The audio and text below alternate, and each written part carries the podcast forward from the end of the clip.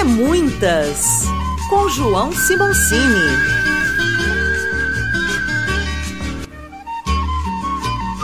Fala turma, João Simoncini, no Minas é Muitas. Hoje nós temos um convidado mais que especial, no segmento aí Água que Passarinho Não Bebe, né? É, cachaça. Hoje eu recebo aqui, é, eu vou deixar que ele se apresente, Milton Lima, um ícone do segmento da cachaça, é, complementando né, outros episódios com, com muita satisfação que eu recebo o Milton para falar um pouquinho, para bater um papo sobre é, o segmento da cachaça, os gargalos do segmento, é, da experiência dele né, enquanto cúpulo da cachaça, por isso que eu vou deixar que ele se apresente para não cometer nenhum agafe e falar dos desafios do, do segmento ou desafios da cachaça. Uma palavra, Milton Lima. Muito bom, João. Eu que agradeço a oportunidade de estar aqui.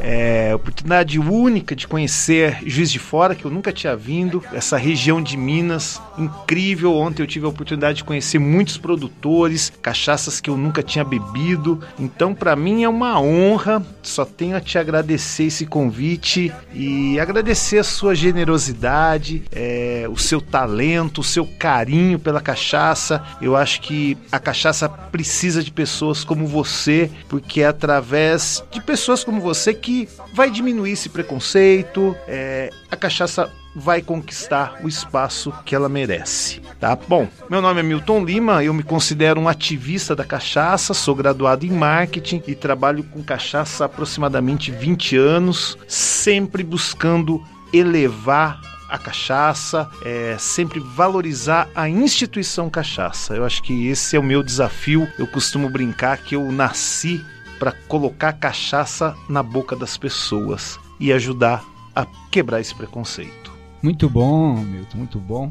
É, eu sempre é, comentei né, com, os, com os amigos, sempre falo com os amigos na questão da cachaça. A cachaça carrega uma, um preconceito fortíssimo por estar ligado primeiro à escravidão, era moeda de troca. A cachaça é muito forte em Minas, mas não se tem só cachaça só em Minas, tem em outros estados. A maioria dos estados, dos 26 estados da, da federação, inclusive do Distrito Federal também, você tem produção de cachaça. Eu queria que você comentasse enquanto cúpulo, cara. É até uma curiosidade minha como surgiu a cúpula da cachaça, é, como funciona, né? A, a questão da cúpula da cachaça, você enquanto membro, enquanto ativista, que você comentasse, né? Vou pontuar aqui algumas questões, por exemplo, hoje o mercado da cachaça, é para onde você, se você identifica algum gargalo, né? Algum ponto de estrangulamento e onde você visualiza também o, o né? Eu sempre uso o Zé Américo de Almeida, né? Que ver bem não é ver tudo, é ver aquilo que os outros não veem. Eu acho que o nosso papo caminho, acho que eu sou um cara é, que cabe até essa citação do, do Zé Américo na bagaceira. Você é um cara que vê além. É, o que, que você vê enquanto tendência, enquanto futuro da cachaça? Bom, primeira parte, a cúpula da cachaça, ela é bem curiosa. A cúpula meio que nasceu numa mesa de bar em Fortaleza na beira da praia. O que aconteceu é que a gente estava num evento em Fortaleza de uma grande marca, é, com muitos amigos tavam, foram convidados para conhecer a produção de, um, de uma cachaça local. E numa conversa de bar, é, um dos nossos amigos, falecido Messias Cavalcante, maior colecionador de cachaça do planeta, tá inclusive no Guinness Book Internacional. É... Ele falou, a gente estava lá, né, na mesa e ele disse: Poxa, a gente tinha que fazer um congresso, né, da cachaça. Nos reunimos num hotel em São Paulo para valorizar a cachaça. Ali todo mundo era um, uma espécie de um ativista, né? Todo mundo quer ver a, a cachaça crescer, quer ver a cachaça ser valorizada. E aquela ideia do Messias é, era muito interessante, mas ela acabou sendo inviável por conta do custo, né? Você fazer um congresso com TV em São Paulo, isso naquela época, isso tem aproximadamente 11 anos, era uma coisa que acabou não rolando, né? E ao mesmo tempo eu tenho uma pequena pousada no interior de São Paulo, Cachaçaria Macaúva, Chalé e Cachaçaria Macaúva, e Falei, ó, galera, eu não tenho um hotel para fazer um congresso, mas eu tenho uma pequena pousada, a gente pode se reunir. Sem, sem nenhuma pretensão, a gente fez um encontro de amigos para beber e falar de cachaça, sem nenhuma agenda, sem nenhum é, protocolo, não tinha, não tinha roteiro, né? Não tinha um planejamento. Nada. Eu só recebi os amigos, E, cara, dali começamos a conversar, saiu um, um, um, um texto, né? Do que a gente conversou ali. Aquilo já virou uma revista. Na segunda, a gente já começou a pensar num ranking. Aquilo virou uma bola de neve gigantesca. Hoje a cúpula representa é, boa parte do mercado, né? Ela é até assim, o mercado espera o resultado da cúpula para para ver, para conhecer cachaças, para comprar cachaça, para vender cachaça. E a gente faz hoje, é, sem nenhuma arrogância, né, uma das coisas mais sérias, né, do, no mercado, que é o ranking da cúpula, que ele é dividido em três etapas. A primeira etapa é uma votação popular, onde eu, você, nosso técnico aqui, todo mundo vota pela internet é a população votando. Então são seis meses de votação online, a gente chega a quase duas mil marcas citadas essa lista depois vai para uma segunda fase onde ela é apurada, onde a gente vai pegar as 250 cachaças mais votadas, desde que elas tenham registro no mapa, que elas estejam no mercado. Essa lista vai para um grupo que a gente chama de especialistas, em média são 30 especialistas, são pessoas que entendem de cachaça, jornalistas, bartenders, chefes de cozinha, que vão depurar essa lista para 50 marcas. Chegamos a 50 rótulos, essas cachaças vão para o interior, vão para Nalândia, acompanhado pelo caderno Paladar do Estadão, onde todas as cachaças vão com a mesma garrafa, sem rótulo. A gente não sabe quem é quem, só o, o, Estadão que sabe. E a partir daí a gente vai fazer durante três dias a degustação às cegas dessas 50 cachaças. E cada cachaça a gente vai avaliar ali em torno de 16 itens. De, e tem uma ficha de degustação. Então são 16 itens de cada cachaça. E aí o Estadão vai publicar depois as vencedoras. Então é um ranking que demora aí 9 a 10 meses para ser efetivado de uma maneira muito transparente, de uma maneira muito técnica e com muita paixão, com muito amor. A gente, a gente quer fazer um negócio sério, a gente quer valorizar a cachaça, né? Não só eu, como todos os outros membros da cúpula, né? Tem essa paixão. Então é essa nossa nossa vocação. E uma, uma curiosidade, esses cúpulos é Brasil afora ou Sim. se concentram mais em São não, Paulo? Não, não. nós temos do, do Rio de Janeiro, é... do Rio Grande do Sul. Do Sul a gente ainda não tem, mas a gente o, o, nosso objetivo é que a gente tenha a maior representatividade possível, né? Bueno. Então a gente tem gente lá do Nordeste, tem gente do, do Rio de Janeiro, tem gente de Brasília, né? tem gente de São Paulo, tem gente de Minas. Então a gente, aos poucos, né, esse grupo vai sendo, vai evoluindo. Né? E, e uma curiosidade?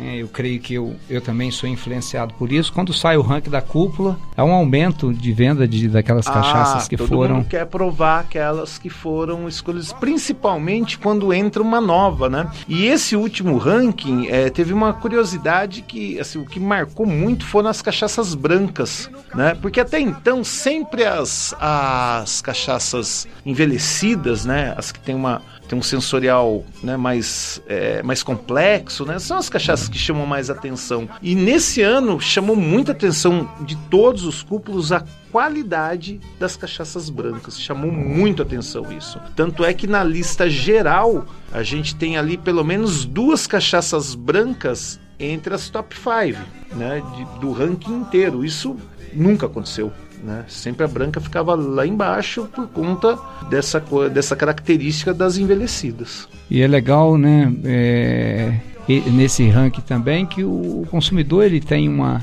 uma, pelo menos uma, uma sinopse, vamos dizer Exato, assim. Exato, tem um norte a ser seguido, né? Porque o consumidor que, que é leigo, que está começando no mundo da cachaça, às vezes ele não sabe. Você, você chega num, num supermercado, numa loja de bebidas, você pode encontrar ali 70, 80 rótulos de cachaça, né? Você chega, eu tenho uma amiga, a Luísa, lá da Rota do Acarajé em São Paulo, Sim. tem mais de mil rótulos no bar dela. Então você fica um pouco perdido. Então o ranking da cúpula ali serve para dar um norte para o leigo, serve para orientar o mercado. É. As categorias em geral, a categoria da prata, clássico tradicional, e aí vem a categoria das envelhecidas. Né? É, a gente tem três categorias: as as pratas ou brancas, que são cachaças que não passaram por madeira, as envelhecidas, que são que passam por madeira, e a extra premium, que aí são cachaças que ficam mais tempo, né, no tonel, aí tem a, a legislação da, da extra premium. Então são basicamente essas três categorias. E você perguntou também dos gargalos, né, o que, que, que eu acho da cachaça, que, qual,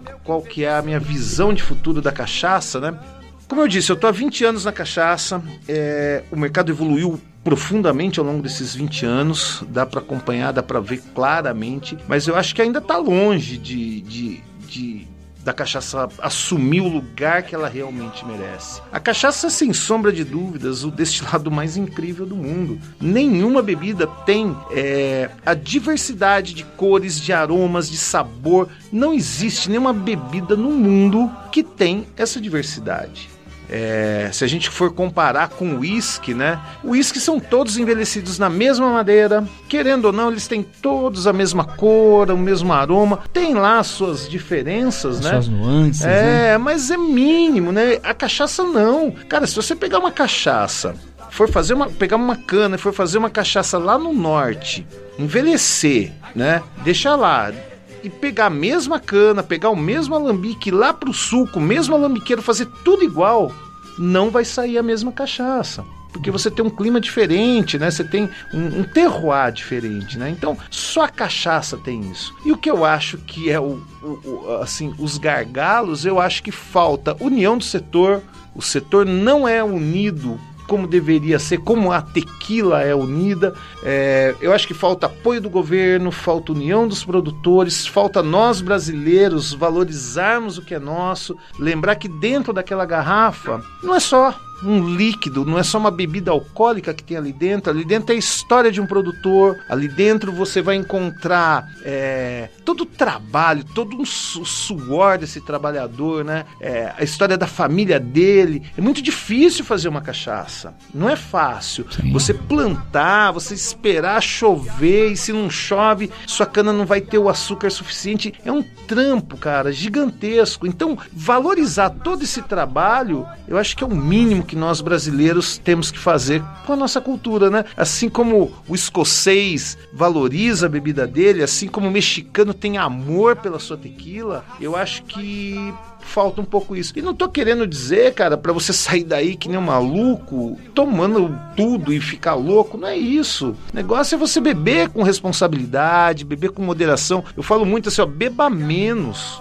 Mas beba produtos de qualidade, procure degustar uma boa cachaça, sempre com responsabilidades, com moderação, né? Eu acho que é, é isso. É, é para cachaça é, estar no lugar que ela merece, eu acho que falta isso. União do setor, é, falta um apoio do governo. Políticas o- públicas para o segmento. Exato. E uma parte nossa mesmo, né? De brasileiro, de valorizar o que é nosso.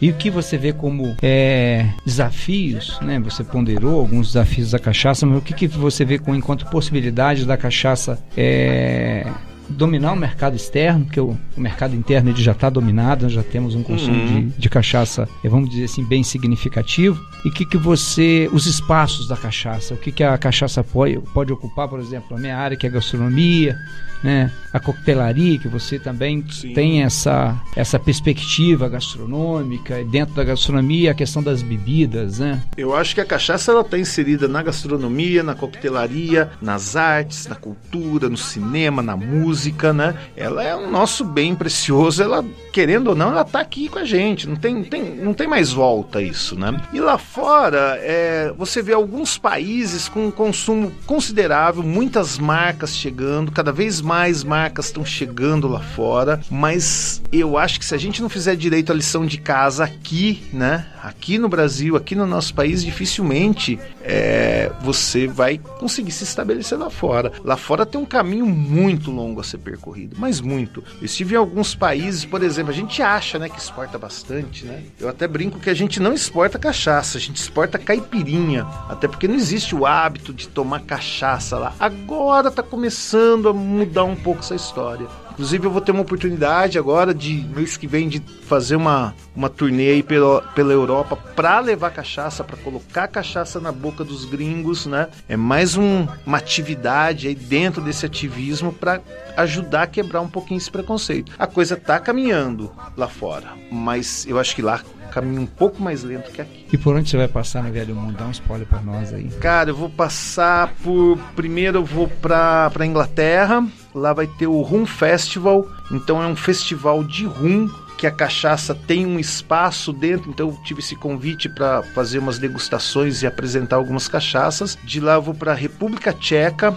onde também vão ter várias degustações, vamos fazer vários drinks lá, bombeirinho, rabo de galo, caipirinha, é, macunaíma, fazer esses drinks clássicos de cachaça é, em alguns bares na República Tcheca. Depois eu vou para a Áustria encontrar minha amiga Letícia, que inclusive foi campeã campeã aqui no Brasil é, do último concurso Rabo de Galo. Ela foi a primeira colocada, ela mora na, na Áustria, então vou estar de passagem por lá. A gente vai fazer em Viena também alguns drinks em alguns bares. Depois eu vou para Portugal, fico alguns dias em Portugal também indo para bares, fazendo drinks, colocando cachaça na boca dos portugueses e aí eu volto pro Brasil. Bueno, em Portugal tem o Pedro e outros Sim, alunos que estão na TEI, montaram uma tasca, acho que vale a pena depois de passar os contatos, né? Com certeza. E a meninada um foram alunos, são pessoas extremamente agradáveis.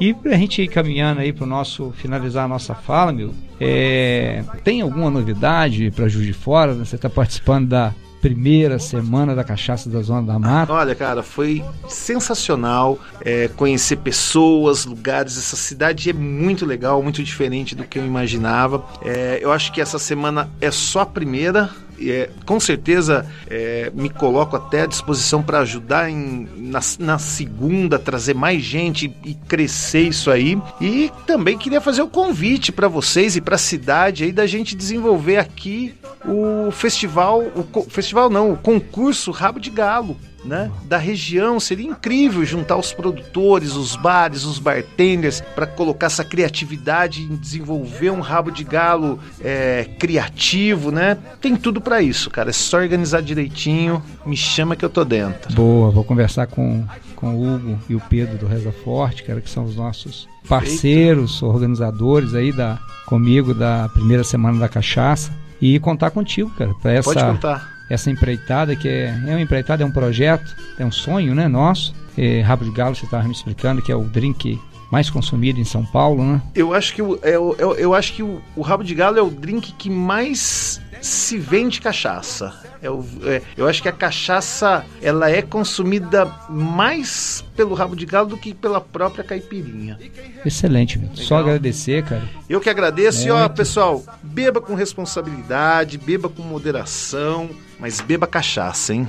E até o nosso próximo episódio do Minas é Muitas.